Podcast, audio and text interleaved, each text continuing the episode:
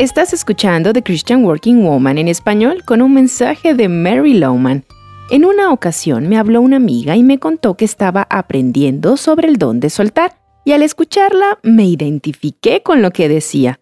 La Biblia habla de varios dones del Espíritu, pero allí no vas a encontrar el don de soltar. Entonces, no es un don que algunos tienen y otros no. Más bien es un don que adquirimos por nosotros mismos y somos los únicos que lo podemos hacer. Todos, desesperadamente, necesitamos este don.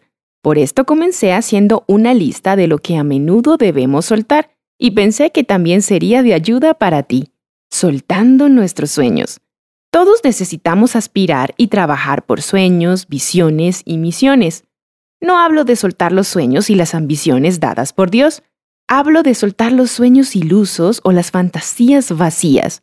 Si no tienes cuidado, puedes encontrarte viviendo en un mundo de sueños.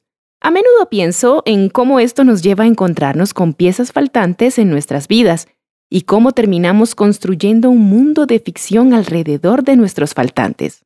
Por ejemplo, quieres casarte y hace falta esa pieza en tu vida.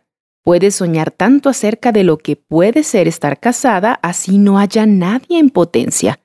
Podrías imaginar al compañero perfecto que cumpla todos tus sueños y convertir ese mundo ficticio en realidad. Aparentemente es algo inofensivo y no hay nada de malo en ser un poco soñador de vez en cuando, pero cuando se convierte en algo que consume tu mente, seguramente es algo que abrirá puertas para la llegada del desánimo, la desilusión y la depresión. Además, consume mucho tiempo y energía el vivir en un mundo de fantasía que te impide lograr actividades productivas.